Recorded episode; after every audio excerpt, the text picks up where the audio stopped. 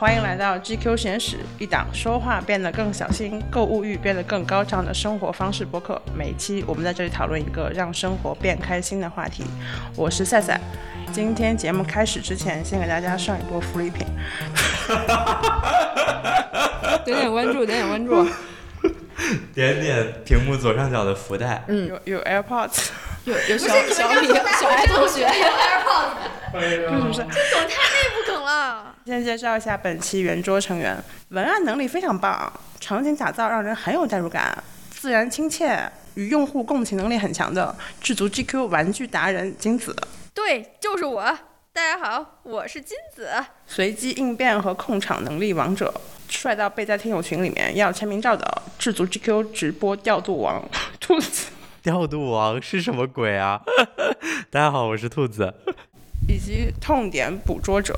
大眼版 Angelababy，看她的颜色形式就可以的。智足 GQ 美容护肤公主，王后女教华，救命！Baby 的粉丝会追杀我们。大家好，我是娇儿。对，刚才那些介绍其实不是我们自己写的，是我们的被绑架了。我们的直播的合作方对于我们在直播上评价，就是在直播上表现的评价。是的，是的。一些谬赞，看得出来也是在努力硬发啊！这就是我，我就是这么厉害。今天的节目是我们的一个内部复盘会，也是一个对外宣讲会。如果关心我们的朋友可能知道，我们在八幺六、八幺七、八幺八在抖音开展了长达三天的直播带货专项活动。这一次的专项活动，我们的成绩单让我来念一下：相关话题总曝光二十二亿加，首播总 GMV 六百九十五万加。最高单日 GMV 五百万加，相关话题的话，其实就是梅拉德风，就是在我自己的感觉里面，应该已经是现在很热门的一个词了。我昨天打开淘宝，第一名就是梅拉德风。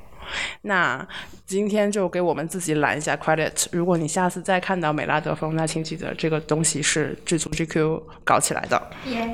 挂到了你这里。美拉德风还是 找你的美拉德风还是刮到了这里。关于我们的 GMV，可能这个数字和那些大主播就是动辄上千上亿相比，听起来好像不是一个特别大的数字。但对于我们这一群就是直播新兵，之前也没有干过什么种草卖货这个事儿，这个成绩对于我们自己来讲还是蛮蛮意外、蛮惊喜，也蛮受鼓舞的。也非常感谢就是在这三天里面来到我们的直播间给予我们支持的朋友。所以今天我们就想以一个直播新兵的角度来聊一聊这次直播带给我们的震撼、惊奇，还有收获，以及我们关于在这次直播结束之后的一些小小的深入思考。那我们就直接进入问题清单。那我们来进入第一题。上播的违规词培训环节，大家感受到了哪些震撼啊？就是先跟大家说一下，直播的时候有很多违规词，我们是不能说的。然后，呃，后台呢会有个信誉分，如果你每次说一个违规词，它就会扣分。然后这个扣大概多少次？我记得是三次还是什么？播之前我们只剩两分了。只不是不是不是，我没说只剩两分。播之前我们只有最后两次机会了。对。说，然后一说一次扣一分，所以我们只剩两次机会，然后两分。播之前我们应该是到大大播开播之前，我们后台是八点五分。那如果后台低于七点五分。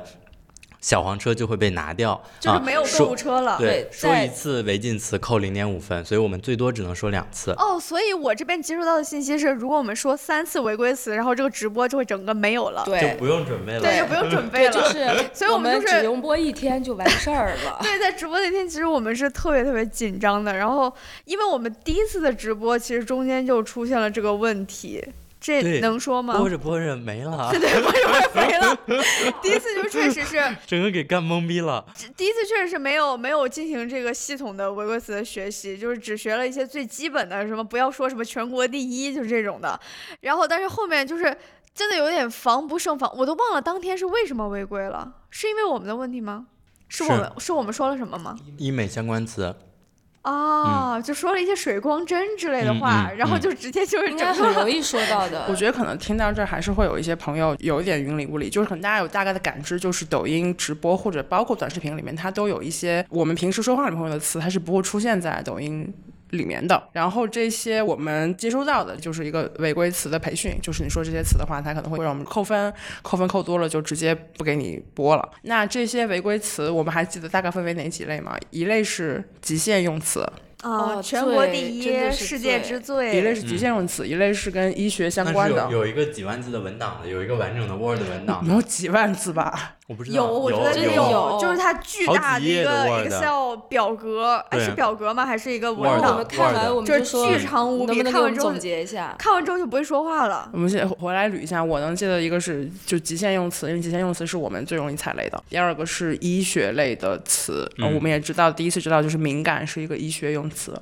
对嗯各种病理词汇都不行。第三个就是其实第三个还包含那种派出所会在各个酒店的前台树立的那个牌子上 会写的一些事项。壮阳，增，但是增高也不行啊，这对我没想到。对壮阳跟增高，这是我这次的一个最重要的学习，就是就是还有减肥也不可以。就是哦减肥也不行，就是毒五类。我理解那个毒应该就是毒，就是有毒的毒吧。那个毒五类，减肥、增高、壮阳、还有啥美白？生发。生哦生发，生发，对对，还还有就是助眠，助眠，助眠助眠。助眠是毒五类啊这。些都是痛的不能再痛的点耶，就是不能在因为说。痛在没有所以读嘛。对，在没有读五类这个说法之前，我是意识不到，就是他们五个竟然他们是在同一个，他们五个是可以组团。然后这那他既然叫读五类，那我就理解就是这是我们最隐秘、最痛的痛点。最隐秘的特五个痛点为啥叫毒五类？是因为这五个类别的词应该是说了就立刻就没了啊啊、就是它好像就是都不是零点五零点五的扣，它就是你一旦出现了这个词，就是立刻就没了。我我印我记我印象是这样的，没错吧？是的，是的，嗯，嗯，那你们呢？还有什么就是类似这种第一次知道了毒五类这种说法的性质？我我来找一下，因为我当时发现，就是说我看到那个 Word 之后，我发现这个违禁词的范围有一点过广，但是其实有些违禁词是我自己本来也不会说的，所以我就有一个自己的一个违禁词错题本儿。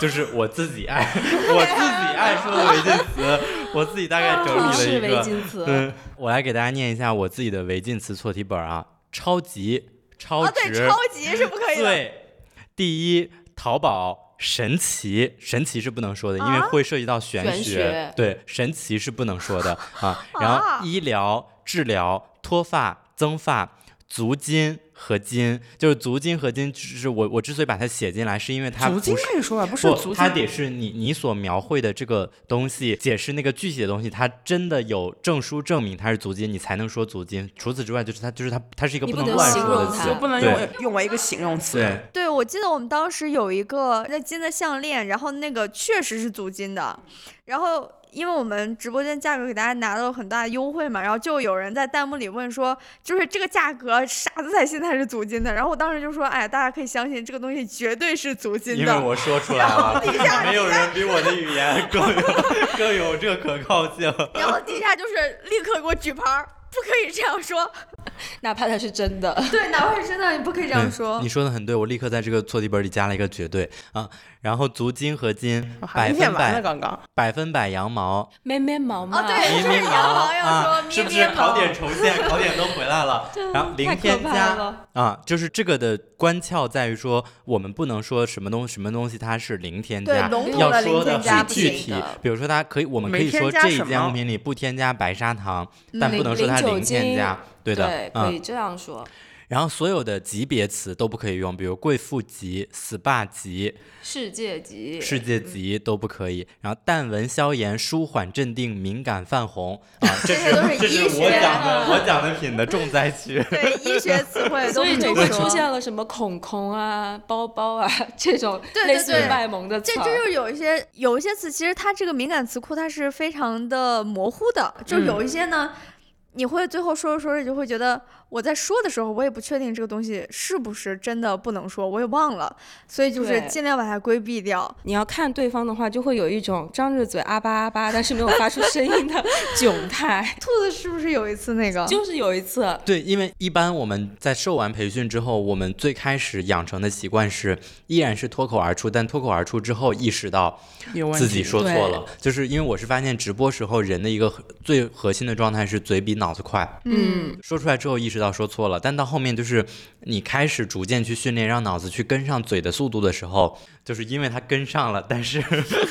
你只能判断出来这个东西不能说，但是你用什么替换它说，又很难一时一时想得出来，我第一天看就直，僵那儿了。我第一天看直播的时候，就是发现兔子临场，不知道你是啥时候养成了这个习惯，它有了一个新的办法，就是在一些疑似敏感词之间全部都加谋全部加盟，全部加盟，比如说什么嗯呃那个过敏，他说过某敏，对 然后嗯淘宝淘某宝，对，这就跟那个高考答卷一样嘛。如果你不确定这个对不对，你就先写上嘛，就是先把某字加上就不会错，先把公式写上，至少得两分儿。先先把解解了我。记得当时兔子有一个非常厉害的吧，就是他有一次说这个东西特别的好，然后呢说啊这个东西特别的，然后就僵在那里，就是愣住，不知道说什么，然后最后就蹦出俩字儿功德。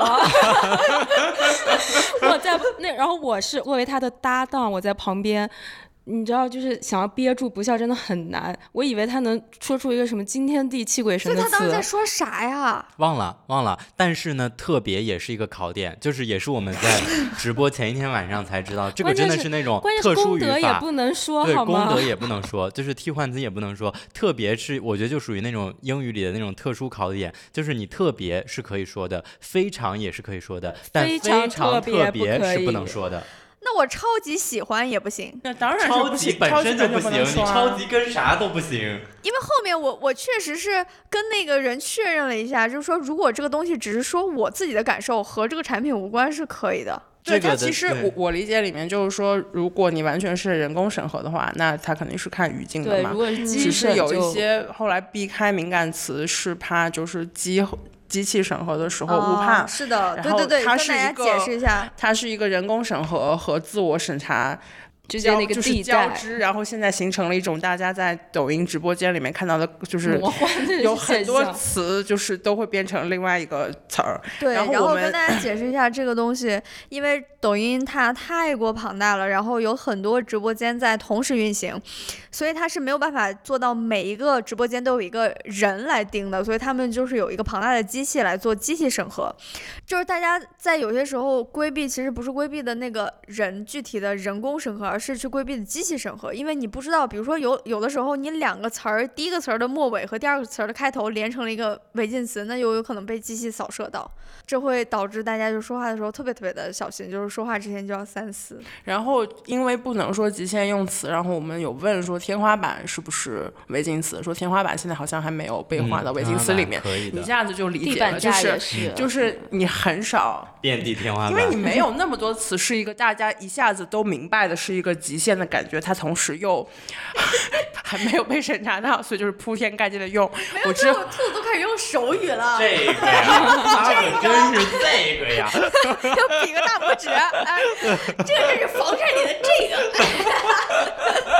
但是，但是我还是觉得我们得得补充一句，因为其实老实讲，我们对于这一块的业务还没有那么那么熟练，所以可能我们刚刚有说的一些东西其实是不准确的。如果听众朋友里面有对这个东西比我们更加熟悉的，欢迎在评论区里面就是再给我们上上课。就这个不是反话，我们真的对 还还挺需要。而且而且而且这个东西是一个公寓知识库，就是它并没有一个法律，呃，打引号的法律，它并没有任何一个明确的规章制度告对告召号召天下说。这些这些这些是违禁词，这里是边界，没有的。所以我们所说的这些词，其实都是众多的直播的同行们、上下游们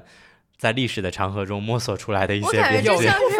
有一部分应该还是有明确边界的嘛，因为有有一部分的有一些是经来自过所有人验证的嘛，有些是学界尚在争议当中嘛，比如说超级喜欢，我感学界尚觉这像在争议当中。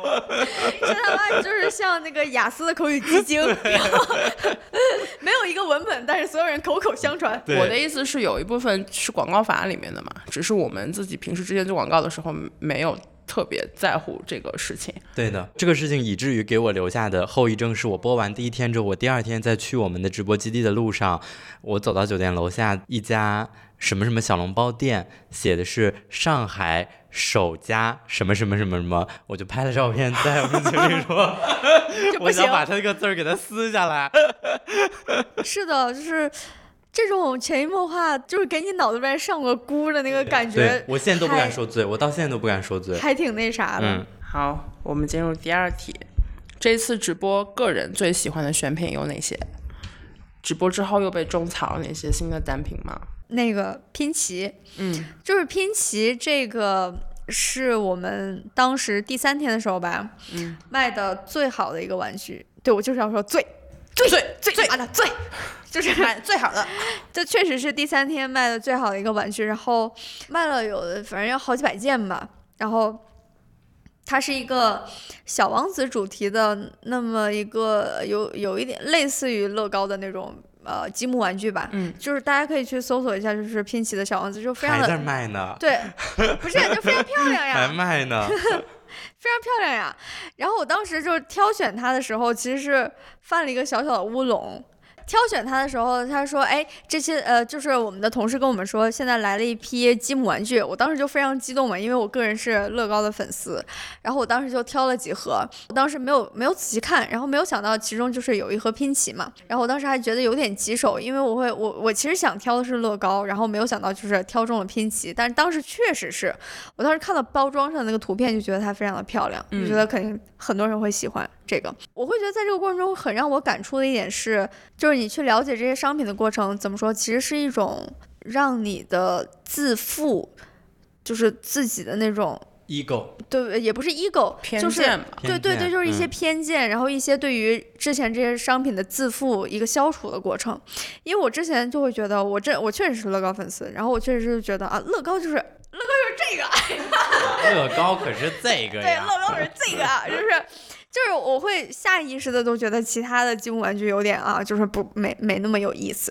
但是我在查资料的过程中，确实发现近两年很多国产的积木玩具，不论是设计还是工艺，就之前被最被人诟病的就是这两个，就是设计也是吃各种抄，然后呢，积木本身的做工也不行。但这两个最被人诟病的点在逐渐的改善，以至于现在很多的国产的积木品牌，甚至在一些硬件的细节上已经超过了乐高。嗯这是我之前真的完全不知道的。而且我觉得拼奇是一个，我后来去拼奇的那个旗舰店看，它真的就是好多的那个款，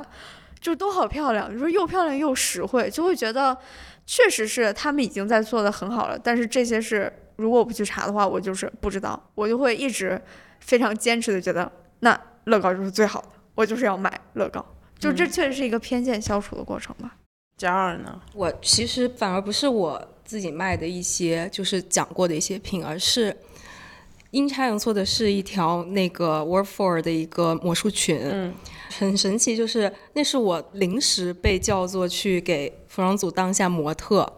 然后我就后两天一直给大家当模特，然后但是那是我第一件给他们试装当模特穿的那个裙子。那个裙子其实给我的时候，我真的觉得就是平平无奇，一块布，它甚至都没有挂在衣架上，就是一块布，因为它是一个抹胸 裙那，就是一块儿真的是一块这块布，一块布，然后美拉德色系倒确实是很的对棕色的，，就是看起来就像是一个棕色的大围巾一样。对对对，然后它也是因为是有弹力很强的那种布料，所以它的那块布也不大，就是很小的一块布。然后我上身了以后，我才发现为什么它叫魔术裙，是真的你可以变换你的身材、你的需求去拉扯，嗯，然后做造型。然后，但其实这种裙子啊。按放放平常我是不会去穿的，就是它是很勾勒你身材，同时我觉得也约等于暴露你身材的一个款式。然后我平常是不会穿这样的裙子。当时记得我的助播姐姐在旁边看见的时候就猛夸，我后面会觉得价格其实对于一块布来说，嗯，我也心里啊，虽然我我会去夸它，但是我会觉得。对于消费者来说，我穿着它的时候，我会觉得大家会不会觉得它会有点偏高价格？嗯，它也是一千来块钱的，虽然它的质感呀什么的都确实还蛮符合我们介绍的，像丝袜一样很很滑、很柔顺，然后肤感也很好。我以为它卖不出去，但没想到它真的卖出去了几条。好像说之前 Wafer 在抖音的种草已经做的挺好，但是 Wafer 就是对于一些就在欧洲生活过的人，应该还是有很高品牌认知度的，就它是一个做打底做的很好，并且它在欧洲非常打折的一个牌子。因为那个魔术裙真的很神奇，就是如果你把它撑平了穿，它就是一个有点像晚礼服裙那样的一个抹胸裙。对，但是你可以把根据你的，心意打打造嗯任何的褶皱。就捏几个褶皱的话，它又会变成了一个就是膝盖以上的，大腿以下的一个短裙，然后但是同时也非常好看。兔子呢？薇诺娜。薇诺娜防晒霜，永远都薇诺娜。我从始至终站它站到底。但是你这不叫种草，你之前就已哦经深爱了它，哦哦，对吧？说的说的对，但我觉得还是可以让兔子再介绍一下薇诺娜，就是因嗯为我到现在虽然还没在预有 get 到虽然在薇诺娜虽然是在预录的时候已经听了 五百遍。已经听了很 已经听了很多遍，但是我还是没有可能没有认真的听过一次完整的维纳诺的维维诺娜的种草。至连人家品牌名都没记清楚。快点，快点告诉他它哎没有，到底好因为其实。我我我自己喜欢这个品，事实上后来薇诺娜给到我们的价格机制也很好嘛，所以导致薇诺娜也卖的很好。但是我自自己对薇诺娜的喜欢，是因为我自己真的是敏感皮，你现在已经脱敏了，你可以说出“敏感皮”这三个字了。对于敏对于敏肌我自己，其实呢，我认为这个世界上只有一款比薇诺娜更好用的防晒，是兰蔻精纯的防晒，是真的很好用。贵妇级的，但说实话有点贵，嗯一性价瓶防晒比是吧一瓶防晒要要六百多吧，啊、然后薇诺娜呢，差不多一瓶其实就百元以内，就是平均到一瓶，其实真的是百元以内，但是用起来的感受，就除了在香味上，因为薇诺娜是没有香味儿。然后兰蔻精纯是有很淡淡的玫瑰的香味儿，除了在这一点之外上，其他的我觉得给我的使用感受是基本上没有太大差别的，就是它很温和、很稳定，然后防晒效果也也 OK，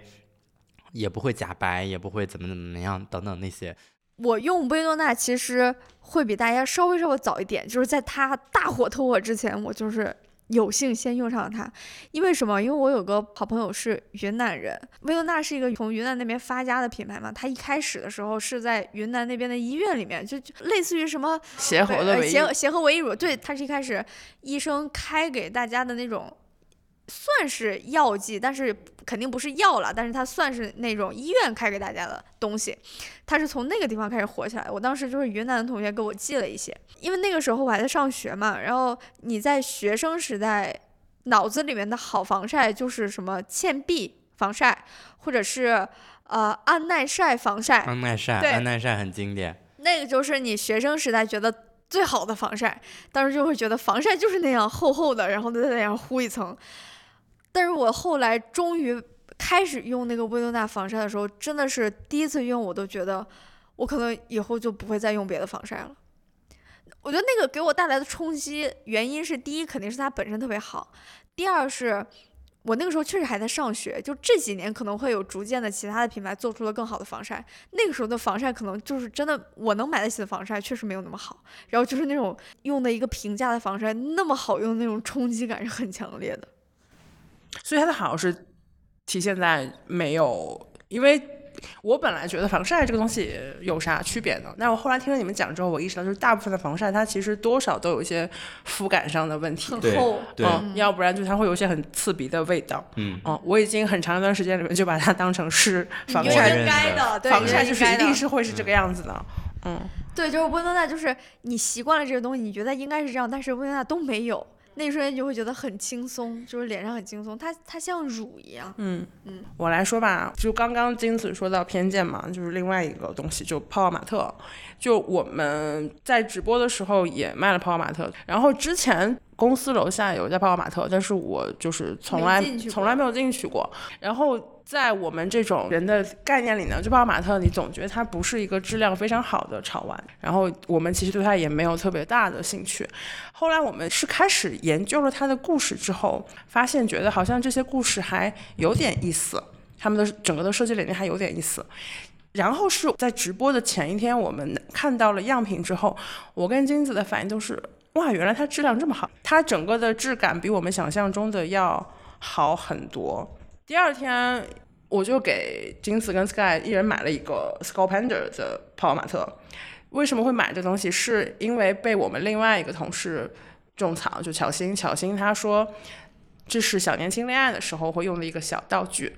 就是比如你在第一次见面的时候，你想给对方带一个礼物，但是你不知道带什么好，这个时候你就可以拿一块马特，它有一个小小的流程，就是你们可以先把那盒子拿出来，然后你们看它侧面会印着这整个一个系列的，就是十几个人物，你们可以去猜，它就会成为一个你们整个聊天的话题。然后金子你自己老实交代，就是你在拆的时候，你感受到这个小仪式的乐趣了吗？确实吧，因为我确实觉得 Scalpana 是设计还挺漂亮的。嗯，Scalpana 它就是一个比较有点哥特、有点朋克、有点酷的那种暗黑小女孩儿吧。我还想说一个点，就是配枪朱丽叶，她确实是我之前我第一次闻到的时候，对呀、就是就是所有人都反对，然后说要不要上，然后我说那说赛赛说要上就上吧。是啊，这不配是枪朱丽叶，对对对，我跟你说这不是你，利剑吗？哎呀，配香朱丽叶它是一个香水的品牌嘛，然后它最有名的那个香水叫我不是香水。那个当时我们在办公室第一次闻的时候，很多人确实觉得它确实不是香水，因为它的味道，如果你鼻子里面先预设了一个香水的味道，它是会和你的预设有很大的区别的。你确实闻到它之后，它是一种味道，但它不是一种非常明确的香气。所以很多人会觉得很奇怪。然后后来我们去研究了一下它背后的故事，就是说它里面主要的成分是超级龙涎醚。嗯，它其实是些词，超级回到 了半个月前。又超级，又超级不是不是不是但它名字就叫超级龙不是涎，我只醚。对我不是说超级，只是因为就是它的核心，它只有一种香料成分，就是超级龙涎醚。超级龙涎醚是什么？就是感觉回到了那个被告现场。它确实，超级龙涎醚是一种香味挥发的物质，就是它其实设计出来就是为了让你和其他的香水叠喷的。嗯，就是它可以挥发出香水里面的那种香味物质，让它变得更加的清新嗯和有点不一样。就如果说你有你之前有一瓶香水，然后你已经喷腻了它，但是还没有喷完，你可以试试把它和那个我不是香水叠喷，就会出现一个像它但又不那么像它一个全新的很清新的味道。然后，但是如果你单喷它呢？过上几分钟之后，它就会挥发出你身体上面的香味物质，嗯，就是 A K A 体香，就是一种伪体香的概念。所以就是，如果你只闻它的话，它确实不是一个非常传统意义上的香水。但是你知道这些之后，你会觉得，哎，就是有点意思。这个就是我刚才说的，就是你破除这种傲慢和偏见的过程，对吧？他们俩还是不为所动。嗯，就一般我还是爱我的 Tom Ford。你可以试试把 Tom Ford 和他叠喷了。叠喷啊，好吧，下次吧。下一个问题，三位都在这次直播里面第一次感受到了带出一个爆品是什么感觉？你们来说说是什么感觉吧。我们分别说一下爆品是什么吧。嗯，这次嗯有些什么爆品对我这边的就是小王子的那个拼齐的积木，我嗯这边有有冲锋衣，然后还有一个 T 恤是，T 恤还有艾丽美的卸还有艾丽美的卸妆膏，嗯，然后我就是我和我的薇诺娜。永远永远 CP 锁死。没有，我的感觉是，就因为它其实是一个过程，就是因为大家知道我们是作为主播的身份坐在镜头前去播的时候，其实，在那个直播播的过程当中是没有人会来给我们下发一个通知说，请注意，你现在带出了一个爆品，让我们全场为你鼓掌。没有，没有这件事情的，就是其实我们是体感，我们当时要在看屏幕前的网友的弹幕和留言，然后我们要看旁边的另一块屏幕上的题词板，然后我们脑子里要想的是不能说醉，不能说超级，还要提醒大家点福袋。在爆品出现的那个历史瞬间，我们是完全没有意识到它是一个爆品的。就是我们是怎么知道这个东西是爆品的？就是我们坐在台上怎么知道？其实有两种，一种是旁边会有一个场务老师，他会在是主播，啊，助播老师，助播就是姐姐台下会有一个助播老师，然后他手里有个小黑板，他想对我们说的话都会飞快的写在那个小黑板上，然后再举在我们面前，以至于后来他一开始写字我就紧张，对，他一开始写写字，就我们的节奏就要被打打乱，对，嗯。对他就会把需要跟你沟通的东西写在上面，比如说过品不能说绝不，对过品上福利，绝不，然后过品上福利。我收到过的那个，就是在我讲拼齐的时候，他就跟我说，呃，转化很溜，接着讲，他就直接说转化很溜，这个很重要嘛。其实我是觉得坐在主播台上的时候，你看到一句这样的话，你整个人那个状态立刻就会被调被动起来，鼓舞到是。的因为是需要一些这样的反馈的。但哎，但是我想起来，冲锋衣你不用说，我都知道它是爆品，因为一直返场。因为一直返场，而且一直我被泼水。不，那你还那那个那个时候，我们已经那个所有人都对已经明确的知对道它，是那个不爆品了。不爆嗯说不过去。然后我就记得那个我们的就是应该算是导播吧，就一直在说提示金子说泼，你继续泼，泼一下那个线往说一下，上飙下说一下。，说一下那个是什么？因为我们当时要到了一个很好的冲锋衣，质量特别好，而且看起来还挺时尚的。呃，主要是价格便宜，只要一百四十九，好像是。而且它是真的防啊水，然后防水特别防水。呃，我们一开始是发现往上浇一点水的话，它会它流下来。留下来，然后完全不留在那个衣服上。然后赛赛就在那个后场的区域里面说：“为什么不直接泼水呢？” 而此刻那个衣服正穿在我身上，后来我们就直接开始在台上泼水，就还还为泼水研发了各种你被。泼的第一轮不是我泼的，就是那个是很是我泼的，但但是我。从头到尾我一直在被泼，因为焦耳是我们的模特嘛，所以那个衣服就只能展现在她的身上。我展示的时候颜色被泼。展示展示的时候，那只能是别人泼了，你也不能自己泼自己。而且后来发现，一泼水，台上的气氛就非常的热烈，台上的气氛一热烈，然后那个成交就特别好。对，电脑上的数据也也后会那根线就往上涨旁。边就会一直有人举着牌子跟我们说继续泼，对，一直泼，一直滴后来不是还。编了一个小剧场，呃，回家的诱惑和小时代五点零。对我，因为我记得当时我我第一天的时候，其实是连续播了差不多五个半小时到六个小时嘛，然后当时也其实也是没有没有任何前人的经验，嗯然后我第一次意识到端倪的时候，就是他开始反复的让返场维诺对纳，对，就返场维诺娜，以至于后面大概返到第三次和第四次的时候，我就小声的，我还遮着麦克风，我问我的助播，我说。一直返场是卖的特别好，还是卖的特别不好？因为我当时脑子里在想，他有没有可能是这个这个品大家寄予厚望，但因为他卖的不好，所以多给他几次曝光机会，让他多卖一卖。然后朱波老师说，我也不知道。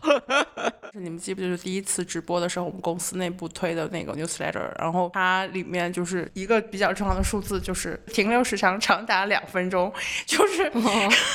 有有有，就是它两分播了三个小时，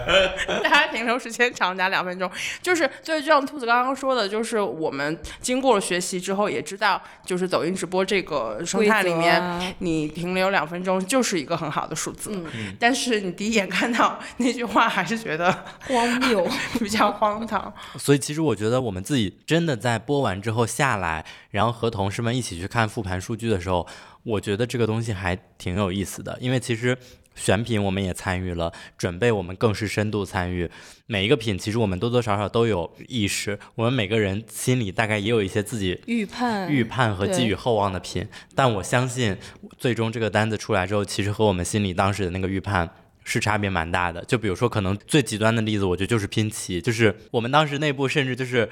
彼此嘲笑，为什么就是上错花轿嫁错郎，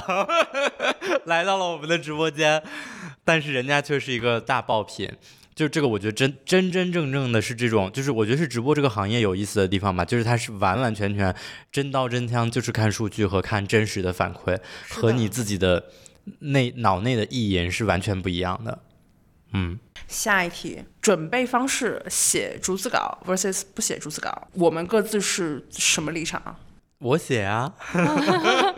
我和兔子都写了，因为我们俩第一天一起搭档的时候一一起写了，我觉得焦耳完全是被兔子卷到。很难不被对我，卷到。我突然在想，这个是不是我给焦儿老师误导了？我好像还跟他说过，我说，你看我这个，你要按照我这个 写。对他给他甚至把他的格式给我了，你知道吗？而且而且我我甚至就是在我们录录播课当天的前一天，我们聊的时候，我才知道可以不写。就是兔子老师把他要讲的每一句话都落到了纸面上，大概写了一个就是万字长书。就是比 PPT 还长，那天我突然意识到这一点是，兔子在群里面向谁说了一句啊？说放心吧，我们每个人都写了逐字稿的。哦，对，这句话也是误导了我，我也以为每个人都写了。跟那个 Gill 开会的时候，哦，对，就是跟大老板开会汇报的时候，兔子说放心吧，老板，我们每个人都写了逐字稿的。哦，然后我是跟着他一起点头的，你知道吗？我当时在旁边我都不敢说话，我不敢说话，我天，因为我没写，我一个字也没写。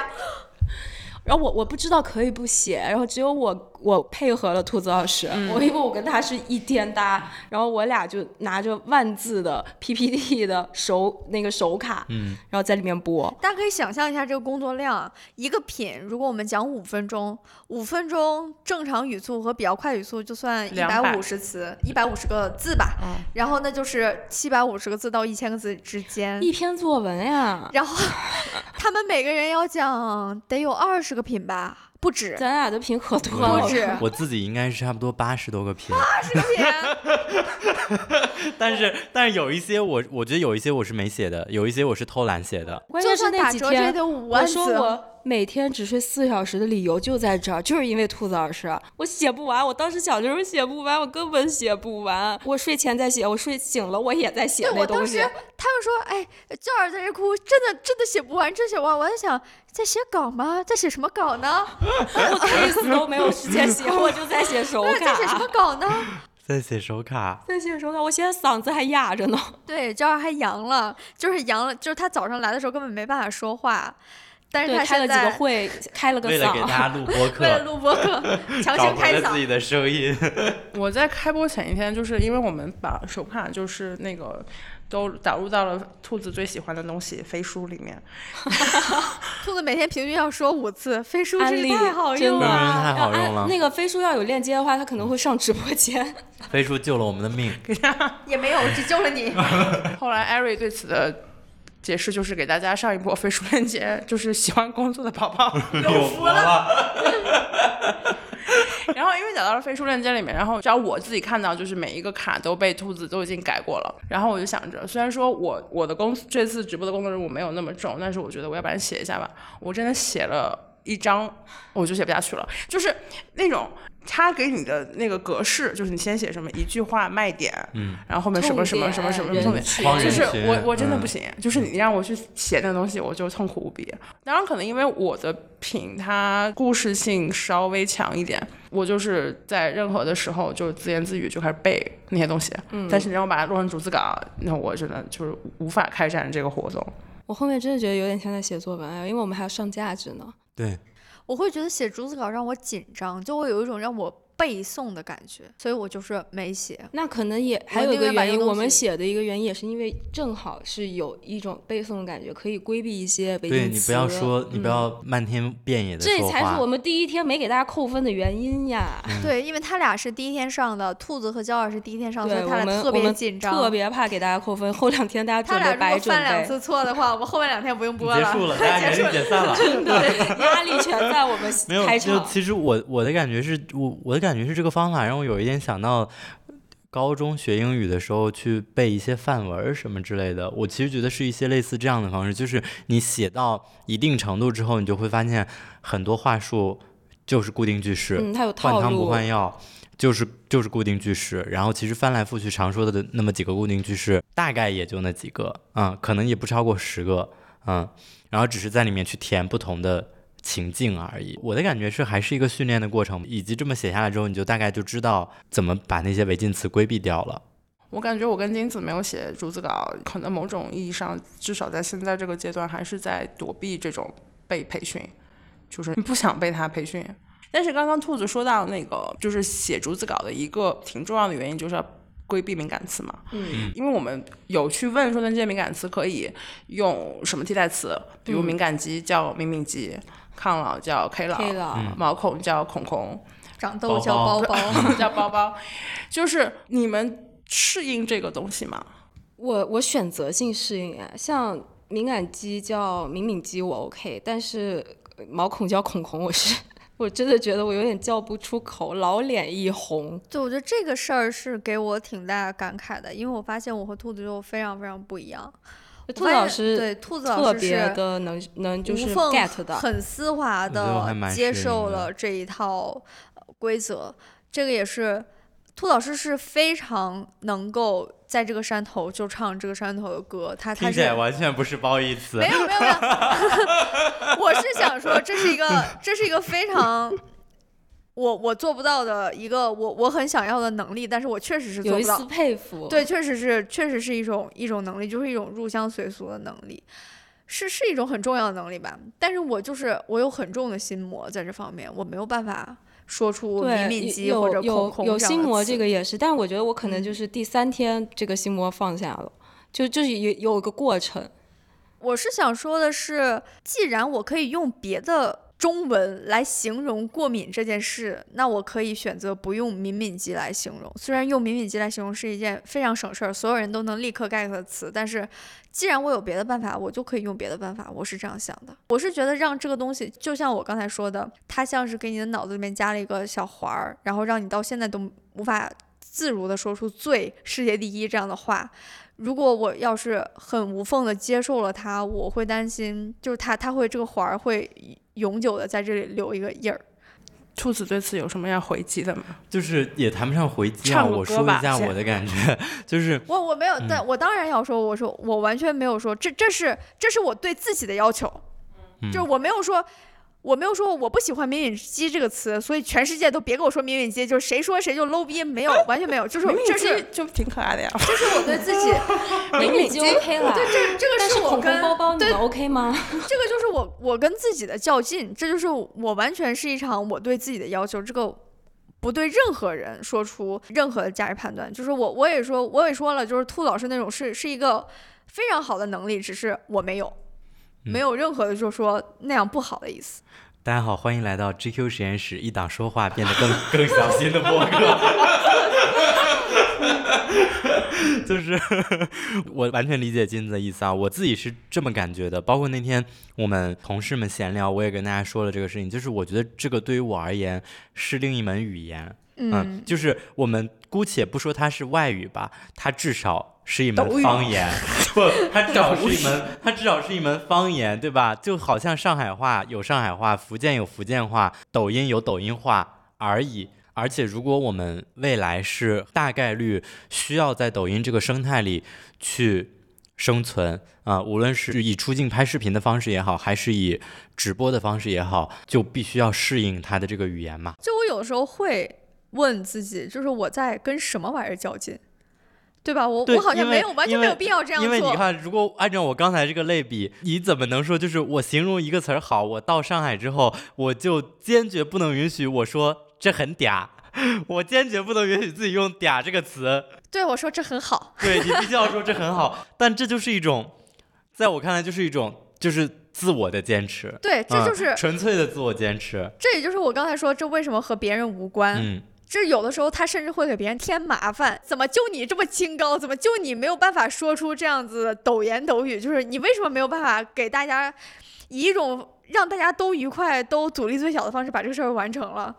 但我就是我觉得没必要这样。对此，如果做一点发散一点的补充的话，就首先具体到“敏敏肌”这个词，我觉得这个词挺挺可爱的。就是那我我总的来讲对这个东西的态度非常，其实挺矛盾的。就一方面，我应该算是一个高度语言敏敏体质吧，就是完了 完了，敏敏肌，我说我说那种敏敏肌是什么？就是刚刚之前说到说你脑子里面你你被植入了一些词条，然后脑子上面有个钩子一样嘛。就我的一种语言，你叫它洁癖也好，或者敏感也好，它体现在。我很不喜欢说办公室里面大家在都在用的词，得罪你们三个所有人。就是有时候包括你们说，就是我对这事情的体感，或者说我对事情的洞察，或者一些在这个办公室里面会经常发生的一些高频词，我都想调性，调性，就我都不想说这些词，就包括我刚才在可能三十分钟之前，我那个句子说不好，因为我也想避开就是 take away 这个词，就是我也很讨厌这个词。这个东西呢，我不觉得是一种较劲，我觉得它就是一种我没有办法去调节它的一种就是个人趣味，或者说你在一个集体里面，就是 setting yourself apart，它本身有一种很很天然的乐趣在。这是一方面，但是另一方面，我又感觉就是，比如说，其实金子，我理解里面你比较讨厌的那一类，就是抖言抖语，可能就是你被你描述为女大感的词儿嘛，就是敏敏肌、糯叽叽。软乎乎之类这样子的词，我有种感觉，就是这种词它，你说什么一点，就是某种大势所趋吧。这种大势所趋，一方面可能是平民时代用语，它会变得不那么抽象，是一种更感官的语言。然后再加上有了移动互联网之后吧，其实大家对于事物的感受是变得越来越平的。我们对于众多的事物都失去了基本的触感。那这种这些软乎乎、糯叽叽这些词，它可能是一种触感的补充。这些词它可能就是会长久的存在。因为它是和现在大家实际的生活环境所适配的，但可能还是一个不太成熟的理论。另外就是每次我碰到这种，就是有人可能会对此的一个主流声音的评论，就是什么周文语死啊，现在大家讲话都已经没有失去了基本的美感。我经常会，我非常讨厌，我从来没有这样觉得，我完全没有说金子嘛，嗯就是我总是会想到一个小的事情，就是 awesome 这个词，就是 awesome 这个词，现在的英语里面它其实已经是个非常口语化的表达了嘛，就是你说任何一个东西好，就说。Awesome，对吧？就是这个电影很好，Awesome，这个东西很好吃，Awesome。但是在很长一段时间里面，Awesome 这个词，因为它是 all，就是敬畏这个词的一个形容词变体，它是只用来形容一些就是上帝啊或者大自然的壮丽之美，它是一个非常严肃的词。但是它还是不可避免，因为它可能它自己的那个发音里面就有一种俚语感，它慢慢就变成了就是我们现在一种其实会被老一辈的人看起来就是非常非常不严肃的。一个用法，嗯，这其实很很取决于，就是你第一次接触到这个词的时候，或者说你第一次接触到一个意象的时候，你用的是什么词吗？我是从来没有觉得什么中文已死或者什么，我从来没有这样觉得。因为最近我在读一本书叫《语言本能》，我我跟赛赛推荐过很多次这本书了，然后一页还没看，对，也也推荐给大家看，是一本非常有意思的书。呃，说人类到底是怎么样掌握语言这门工具，以及语言是怎么发展的，以及语言和我们的心智巴拉巴拉各种关系。但是我想说的是，当你从一个历史的角度，或者是把把视角拉远的话，其实所谓的语言纯洁性这个事儿，它很可能就是一个伪命题，因为因为语言嗯就是在不断的变化的呀。但是我对这件事儿的同意和我讨厌这些词不是矛盾的，我觉得不是矛盾的，而是你一个个人的语法。就比如说哈，你在一个全体员工其他人都在中加英说话的同时，你不喜欢中加英，那你就坚持全说英或者全说中是一样的。就是你这样说，反而有些时候会给你带来一些困难。比如说 “campaign” 这个词，你不知道咋说，传播战役，你不知道咋说，但是你你就是要用其他词来替代。但这个事儿是跟你讨厌中加英没有任何的关系，你你可以同时做到这两个事情。只不过是每天要接收很多传播战役的需求点报而已。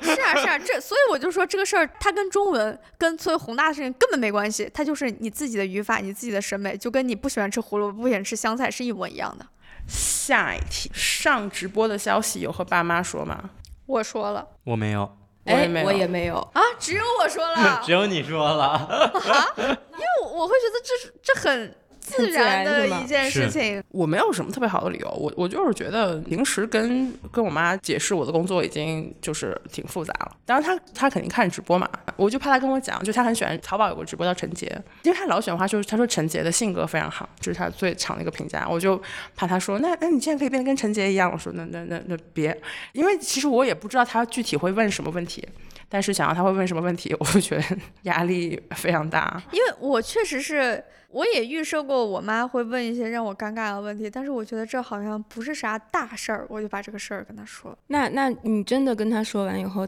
就是你们的就你妈对话买了啥或者她的反应呢？我们家是一种不太典型的东亚家庭，我妈和我的关系非常的疏离，但同时我们的关系非常的好。嗯，比如说半个月之前，她问我，你帮我查查每个月落在贵阳那个机场都有什么航班，然后我就帮他查了。大概过了十天吧，我才反应过来，哦，你要去贵阳玩，啥时候？他说，然后他已经玩完回来了，所以他当时看了我也没有觉得有什么。他说：“你需要我买什么吗？”我说：“我们直播间也挺贵的，你别买了，单价单价挺贵的，你别嗯买了。然后他说：“你买啥了？”我说：“我也没买啥，我不要贴钱上班儿。”然后他说：“赞赞赞。”然后我们的对话就结束了。所以他真的后来也没买啥。对他没有买啥，但是我我是觉得，我挺想让他看看我的，因为我也嗯太久没回家了，然后我们俩好像好久没视频了，然后就是让他看看我也行。其实也不止直播这个事情。这么讲，我就想了想，感觉还挺难过的。就我在想，我跟我爸妈说过哪些我的工作，我好像没有跟我爸妈说过任何我的工作，兔子，你爸妈知道你是创意总监吗？不知道。我操！我爸妈只知道我在 GQ 工作，然后哦能看得到，有时候实验室发公众号的时候，下面署名会有我，而且我妈都认识你，我妈都会我记得你。妈也认识我呀。这是一段什么关系聊的你不是应该说？我 觉得我我爸妈对我工作的了解是我毕业之后一直在 GQ 工作，然后我现在在 GQ 工作也五六年了，他们肯定知道我工作也相对来说在一个稳步上升的状态，然后工作很累，我就有点不知道怎么跟他们说直播这个事情，就是从来没讲过任何事情，干嘛就是突然拎出来说一个直播，嗯，就有点害怕，就是因为我自己对这个东西也没把握。啊、如果比如说我们直播间真的做的非常好，大火。嗯嗯，可能有一天做的像李佳琦、薇娅、东方甄选一样，对我觉得我会跟他们说，哎，我可能也会在里面偶尔播一下，但我是在还以为就是你会指望你爸妈从新闻里看到 你，但在那之前我就感觉没什么可说邯说郸优秀嗯青年挂了，所以你爸妈知道你瘦了四十斤这件事情吗？知道这个他们见过我，哦，嗯，我们第一次直播就是七二八的时候，我爸妈就住在北京呢，但他不知道你出门是去直播，对，啊我就说我去工作了。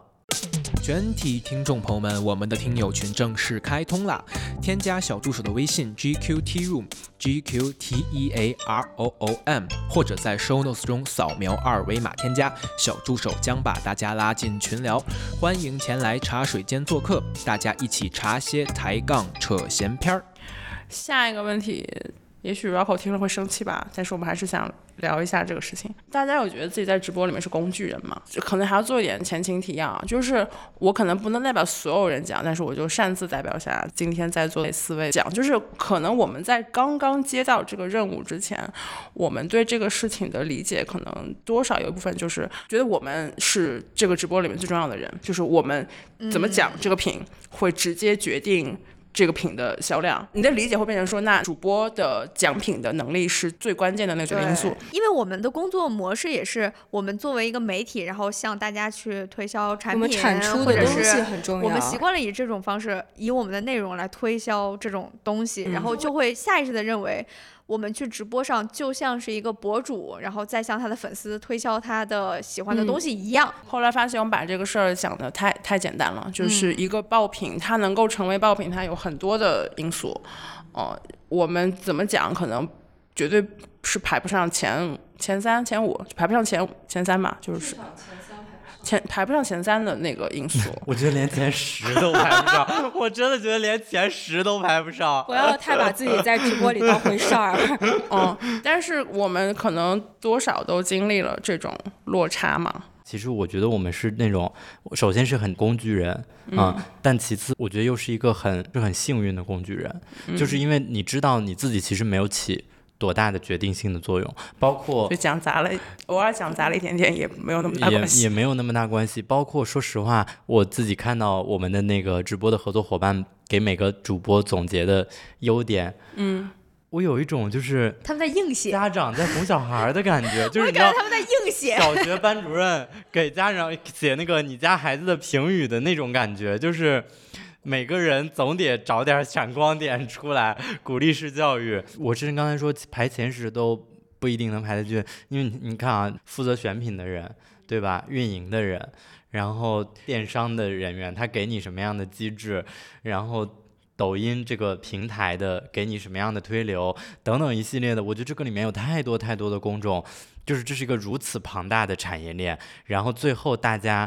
看到的就是所谓的这些网友和用户们，大家接触到的其实就是幻化成一个镜头前手机屏幕里的主播而已。别人的辛苦看不见，但是只别人只看到我们好像直播了五个小时、六个小时，甚至有些主播一播播十几个小时，大家只看到这个辛苦，但是其实这个辛苦。和人家其他人的辛苦比起来，就是也不能不能说是最不辛苦，但是也完远远谈不上是最辛苦的那个。但是我们是如果播好了，所有人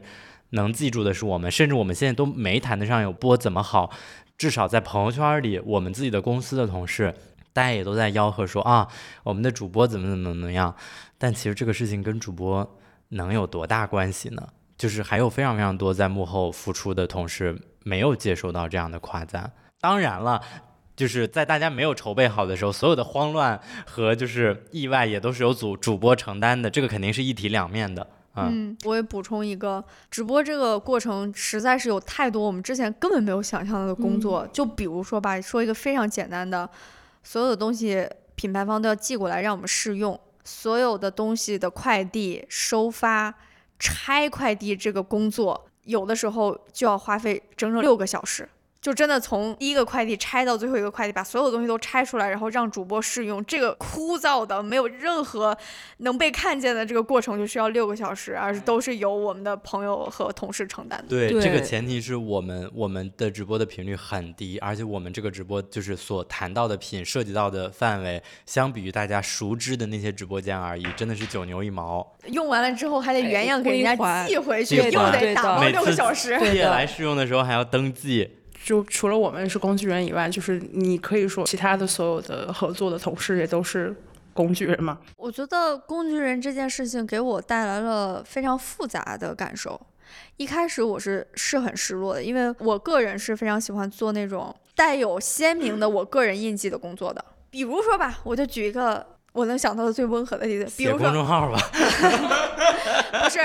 这都不是公众号，我我那我说公众号。公众号有两种公众号，对吧？有一种就是你不用署名的，那就是那种发生了啥事儿没有任何你的小编来跟大家聊一啊，聊。小编来跟大家聊聊这个事儿是怎么怎么回事呢？啊，说那个最近流行起了美拉德风，那美拉德风究竟是什么呢？小编跟大家来讲讲这个美拉德风究竟是什么吧。这是一类稿。中间漏了一段，一般还会有有的人说什么什么，有的人说什么什么，还有人说什么什么。你那美怎么拉德风看呢？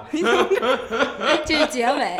对那那有一类是这种，那有一类就是我们现在写的，你姑且可以称为它还有一些你个人的痕迹，有一些你个人的幽默感或者你个人的体悟在里面。有的时候我真的会非常被那种事情感动，就是在我们之前写公众号的时候，有一些人会说：“哎，我看到这个梗就觉得是你写的。”嗯然后后来就是我一翻石墨，哎，果然是我写的。嗯，就这样的事情会发生很多很多次，就说明你个人是在这个事情里面留下了痕迹的，它是一件独特的事情。那我当然会更选择我我喜欢写这样的东西，而不是喜欢写我们刚才说的那种小编体的东西。一开始我意识到自己在这个事情里面是工具人，你说不失落当然是假的。你忽然意识到，就算你把这个东西吹得天花乱坠，你拿到的折扣不是最低的，以及如果这个品之对前没有在抖音自己的生态里面做好种，草那，这个嗯东西本身就不流行，这个东西本身就小众，你卖的就是比别人贵二十块钱，那这个东西就是卖不出去啊。那这个东西其实跟你个人的讲的方式，甚至可以说没有太多的关系。但是后来我想，这事又让我释然了。我觉得也是赛姐跟我说的，就我那天跟赛姐聊到这块，然后赛姐就说：“那这事跟你没有太大的关系，那就正好说明你可以稍微放松一点，对吧？那就是我们去享受这个过程，就是你就是享受这个过程，说你自己想说的就行了。这也就是为什么他又回应了前面那个问题，这为什么我不想说那些我不想说的话，我不喜欢的词。那本来这个事儿就是跟我没没多大关系，然后我为啥要强迫我自己突破我的心魔去说一些我不喜欢说的话呢？嗯，对吧？在我的理解或者你叫世界观里面，我是不希望把故事停留在说就是大家都是工具人，因为实在就是这个样子的。我当时说，那这种事情里面最极端的一个反例就泰坦尼克号嘛，就是泰坦尼克号里面可能大家都很熟悉的一个桥段，就是最后那四人的管弦乐团，它包括在历史上应该都是一个我印象里应该是的，就是一个真实存在的，大家都记得的一个事件。这四个泰坦尼克号的管弦乐队成员就是工具人的终极代表嘛，他们真的就是工具人，他们就说，那我们的工作就是为大家提供一个优雅的氛围，对吧？就是船要沉了，他们还是要走到甲板上，要继续去拉。他们的音乐，船上一团乱，然后根本就没有人在听这个东西，但他们就觉得我就是要把这个东西去演奏完。嗯，但是事后也证明，就大家其实是会记住这样子的人的，对吧？就是你可以说船要沉了，是一个比我们经历的这种大事更加极端的一个大事。但是即便在这个大事之下，你你做好你工具人，我当时说就是两种理解嘛，一个是说，那我就是很机械的去完成一些就是刚刚金子所描述的那种就是小编体的写作也好，或者就是我就照着去干，就是完全是个机器人的状态。网络体力劳动。对，这这是一种工具人。另外的工具人，其实就是说你在这个里面你不起一个决定性的作用，你是一个螺丝钉，你你扮演了个小小的角色。我觉得后者。它跟前者的那种工具人是是需要做一些区区分的，对吧？你在一个小小的天地里面，你依然是可以做出来一点，就是你你自己满意的事情。至于说这个东西它结果会怎么样，那的确也不在我们的控制，但是这个不妨碍太多做一点自己爱爱干的事儿吧。本来兔子说这个问题是想给大家一些 职业选择上的，没有，因为其实哎呀，我又不知道说出来妥不妥当了，但也是我自己真实的感受啊，就是。因为我们一直在招人嘛，我其实一直在非常高频的面试各种各样的人，然后我每次面到一个人，这个人跟我说，哎呀，关于我我自己上一家公司离职的原因，就假设我是面试者啊，说那个哦，我在上一家公司就是感觉没有空间了，然后就一直在做这一件事儿，啊，就感觉自己像个工具人一样。当然人家原话不是这么说哈，但其实就是表达这个意思。然后我就想来到一个有创作的空间，我要搞我自己的创作。我其实每次听到这样的话的时候，我是觉得很害怕的，嗯，就是我是觉我是觉得很害怕的，就是我是觉得如果你抱着这样的一个期待来找工作，无论是在创意行业也好，还是创意行业之外任何行业、任何公司，你说我要来这儿，可要发挥我自己的就是。搞七搞八了，我觉得都是蛮可怕的一种打引号啊，蛮可怕的雄心壮志，就是我称之为可怕的雄心壮志，就是它是一个在我自己看来就是 ego 过强，然后没有看清楚整个体系运作的规则是什么样的，以及你自己在这个体系里应该处在什么样的位置，以及你要在里面获得什么，你是要向上爬，还是要你想从中获取什么，还是你想你想在里面去学习，还是上述多种，就等等，就是我是觉得。大家没有想明白自己真正的目的，然后在没有想明白自己真正的目的的时候，就只说啊，所有人都想把我当做一个工具人，然后我自己就是一个螺丝钉，我不要做工具人，就是这是一种在我看来挺可怕的心态啊，就这种心态，我是觉得会让你自己很痛苦。就是这个痛苦，一个是你会发现找到一份理想的工作很难，其次是会有一点点再打引号命中注定的很难找到一个很理想的工作，因为这个期望本身就是很不切实际的。但我我本来就想接兔子刚才讲的嘛，我觉得有一种更加安慰我的说法，可能就是事儿比人大嘛，就是我们都在做一个比自己是的更大的事情，那。在一些必要的情况之下，人是可以屈服于事的，因为你最后的目的是把一个事情做成。就是这个其实挺微妙的。如果我说就是事儿比人大，它一种常见的被劫持方式就是老板跟你说以大局为重嘛。这个事儿有一个有一个非常当代的讲法，叫做 OKR。就是事儿比人大，就是 OKR 嘛。我们所有人要先定我们最高层级的 O 是什么。嗯，我们最高，今天我们做直播，我们最高层级的 O 是让兔子、赛赛、金子和娇儿有完整的属于自己的表演吗？这是我们最高层级的 O 吗？这不是我们最高层级的 O。所以我们的这个东西是可以折损而屈服于我们最高层级的 O 的。对啊，就这么简单啊。所以我就是说，为什么我我刚才的会有很多别扭和自己较劲的地方？我这个较劲就是为了想让这两个 O 尽量的同时实现，嗯，所以才会那么的费劲，那么的较劲。对我，我昨天和赛姐说，我觉得这个这一趴突然觉得还蛮有意义的。我是觉得，虽然我们在讨论非常非常具体的我们这一次直播的这件事情，我是觉得我们蛮多听众朋友，甚至可能每个人永恒的命题都会都会遇到这个问题。嗯，就是个人诉求和集体诉求之间的差别，以及我们，我们，我们不是永远都会被众星捧月的，不会永远都都都被别人捧着和被看到的。是的，就是我们自己怎么去做这个判断，就就挺那个啥的。那我对此只能说，在所有的个人目标里面，如果这样排下来，那想赚钱的确是一个相对来讲比较好实现，就比较容易实现，是比较容易实现个人目标跟集体目标统一的这么一个事情。我前一段时间也也在想这个事儿，因为我会觉得工作起来特别的痛苦。后来发现，我仔细把我的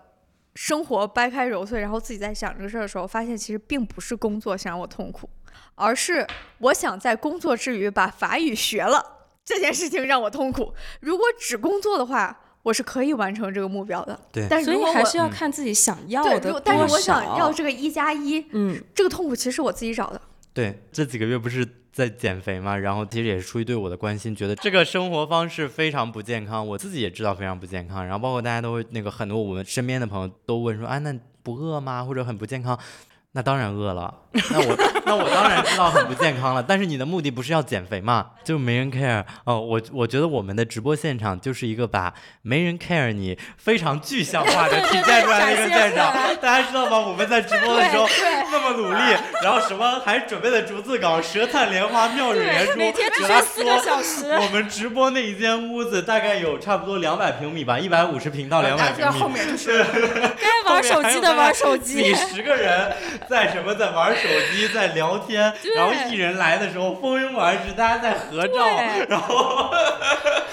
就恨不得就在那儿摆摊赶集了。真的，我在上面累死累活，下面的人在那试我要试的品的衣服。对，就是我我第一次去做彩排的时候，我整个就懵了，因为我们之前做试播的时候是在一个小房间里面，然后你感都在认真觉得到了所有人在这个屋子里面所有人的关注，对，然后还给你反馈你的优缺点。就是，是一个很就是一个考场嘛，然后你整个人精神非常集中。然后我第一次去大直播间，然后我你就一直等着 所有人安静，等着所有人安静，开听我开始讲，没有，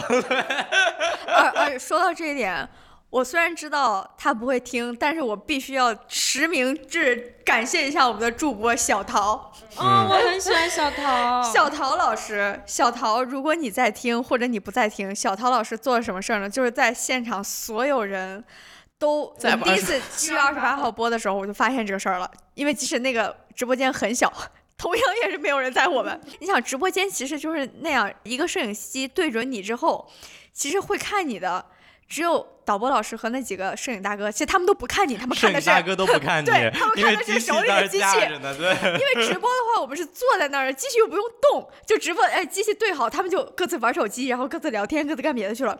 我就说这样我真的没有办法说话，我就跟小陶说，小陶老师能不能这样？如果你觉得我们说的特别有道理，特别好，你就在旁边点点头。然后小陶就记住了。然后他直到我们每一场试播，直到最后我们的大排练，然后都会在旁边，就是一边听一边点头。就是他，他只有这一个动作，但是对我真的意义重大，我真的太感谢他了。的，有的时候很多只有细节。听到他点头，我才有勇气接着讲下去。因为因为小陶的上一段职业生涯经历也是主播，我觉得这件事情真的只有真的坐在镜头前直播过的人才能彼此理解的一种感觉。我们下一题啊，就是那除了我们都非常感谢的小桃和其他的主播老师，这次直播里面还很想感谢谁呢？又在同事身上发现了什么之前没有发现的闪光点？我先讲。我不知道有多少听我们播客的同学看第三天的直播，兔子到第三天的时候就已经用有一个我也很不好的比喻，但是我觉得这个比喻很贴切，就是有一种老鸨的微气质，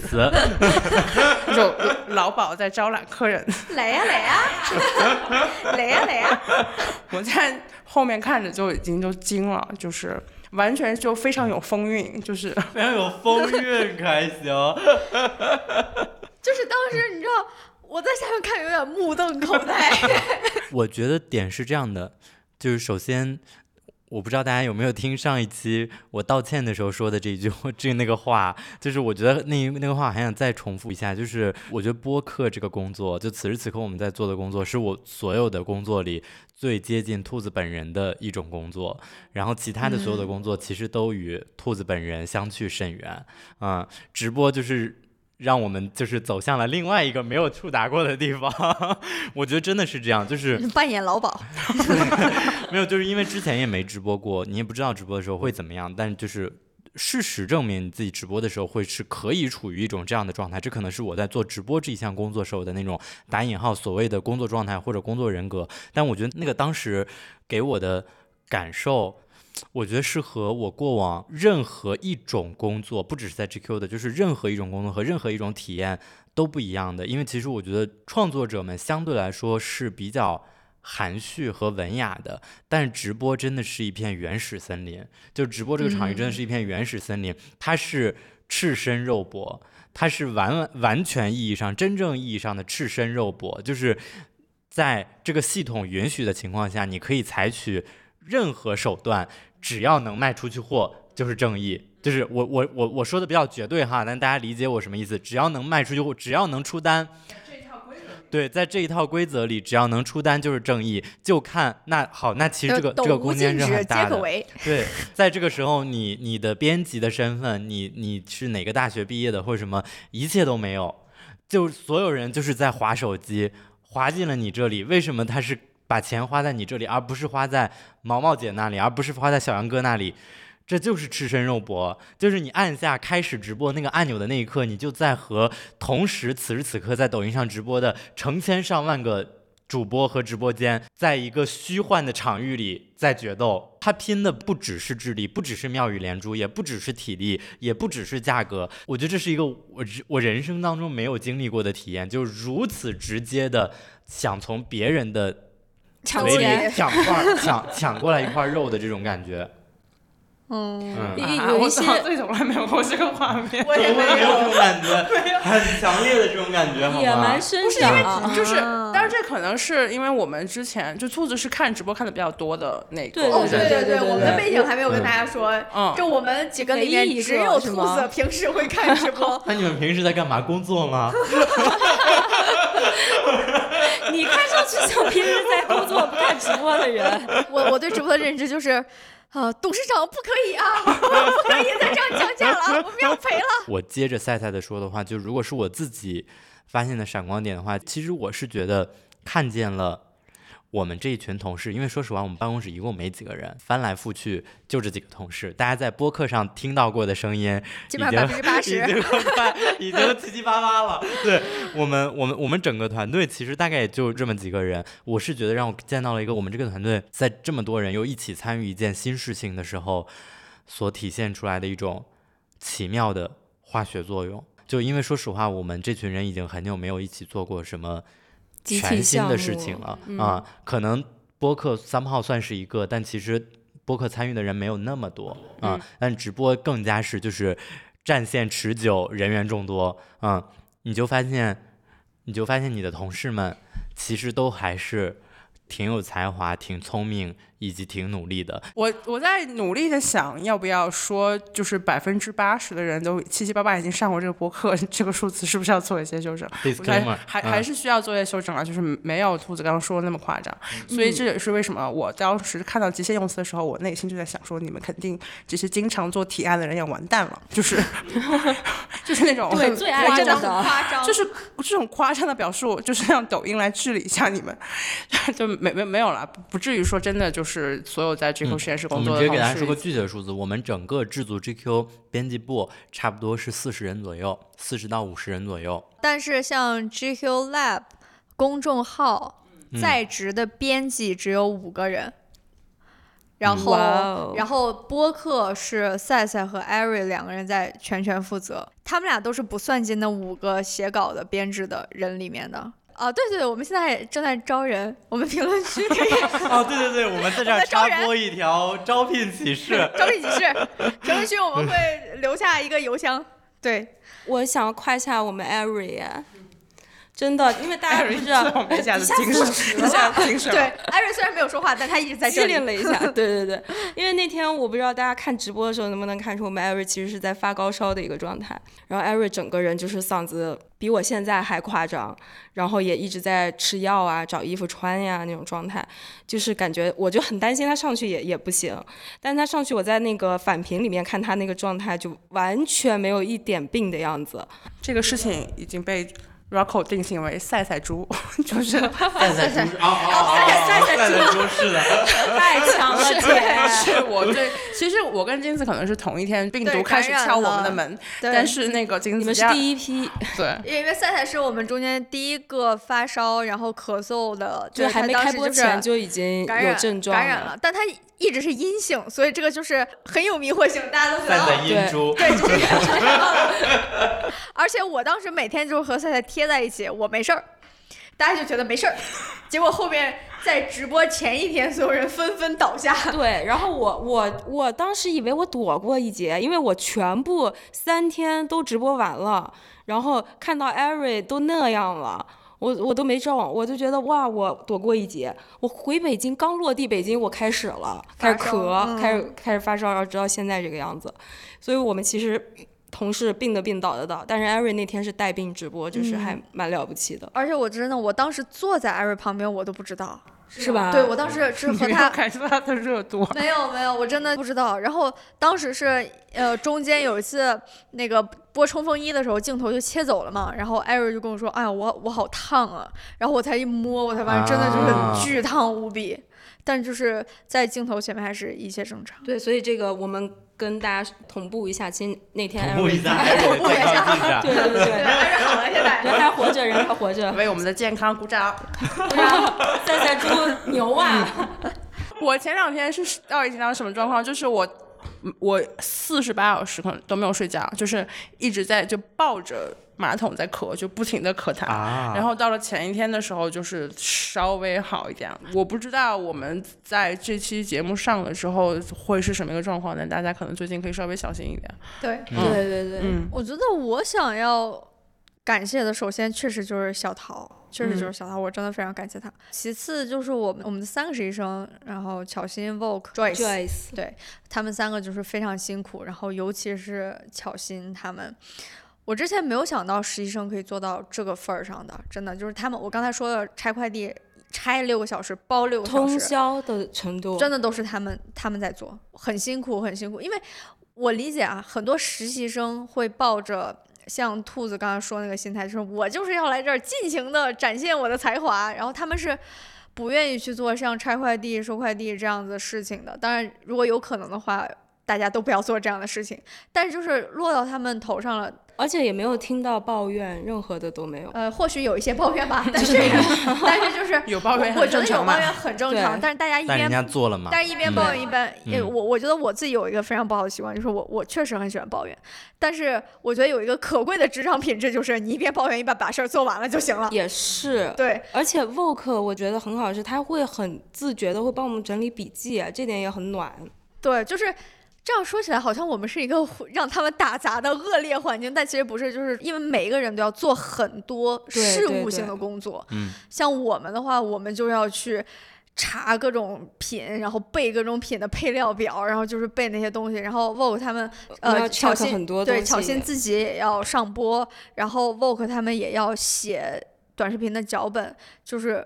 每个人都要做很多的体力劳动，再加上脑力活动的。还有一点比较感慨的是，就是这个过程中确实大家在非常无私的分享着所有人的知识。就因为我们讲的品是会有重复的嘛，那我我对于这个品的感受和洞察，其实像我们这样的人，其实是会把自己的想法和梗捂得很紧的。就是我我就觉得啊，这是我的想法，这是我的先发现的观点，但是到真到了那个关头，大家就说互相分享，说这个东西好用的点就是这一二三四五，然后这个东西你可以讲的场景一二三四五，就是全对，部都帮你已经想分享到位出来了。今天的最后一个问题，让不让我们干？就再说，可以先立立个 flag 也好，或者喊话也好。那接下来想在直播里面想卖啥，以及想开创什么全新的综艺形式，带入抖音直播这个斗兽场。因为艾瑞今天没有说话，我先替艾瑞说了吧。我们在这个直播立项的初期、初期、初期，最最初期，曾经有一个创意是所有人都非常喜欢的，就是我们先对背景做一个模糊，然后背景有一个酷似李诞的人正在骑动感单车，然后等这个直播间人数过一万的时候，我们揭秘把这个揭秘，看到底是不是李诞在骑共享单车呢？踢毽子也可以，对吧？就是什么烂梗啊？类似于就我们直播间的小彩旗，但就是艾瑞了，我觉得还其实就是艾瑞。可以考虑一下吧，也许 作为一个什么百百万粉丝福利，想看艾瑞骑自行车，把一给我打在公屏上直。播间陈汉典，最主要一个原因还有是那个是就是。艾瑞比较热衷穿超短裤的时期，我们就觉得他穿超短裤骑动动感单车，很动感。对。兔子呢？我其实有点想不出来想带什么，就是如果一时间问的话，可能就是想米想三刀，对带一些可爱的零食吧。这我也我也蛮多好吃的零食的，但确实最近好像零食少了一些，甚至我觉得这一次直播的时候，我们还其实之前还想过。因为反正也要奖品，这里面的品很多都是我们的客户，很多很多时候他们以传播战役的需求简报的形式 出现在我们的工作当中。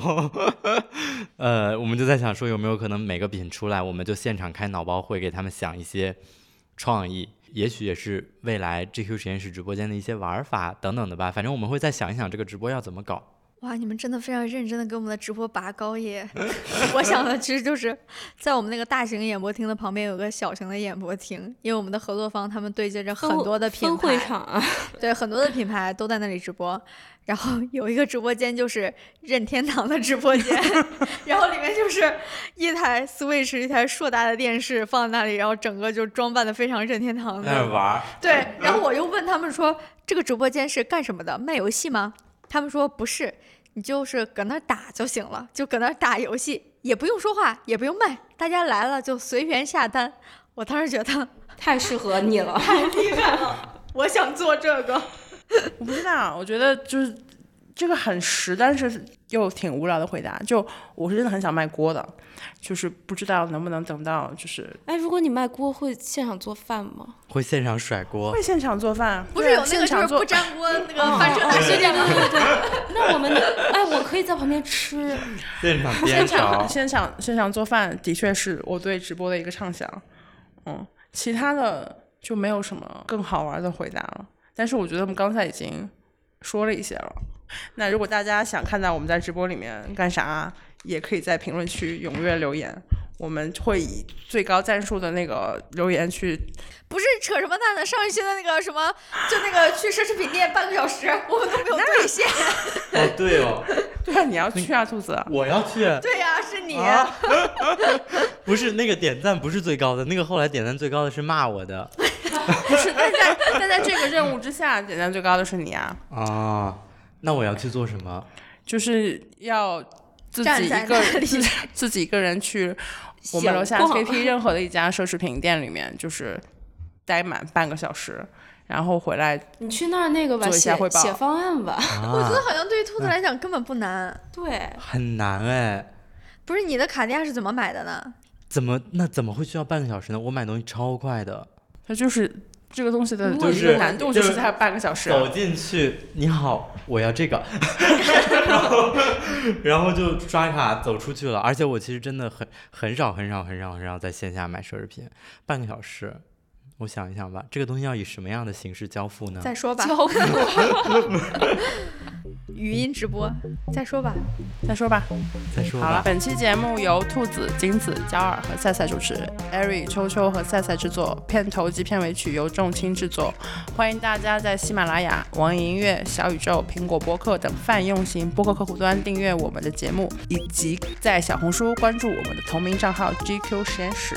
我们九月份应该还会开始下一轮直播，我们到时候再见，拜拜拜拜拜拜拜拜。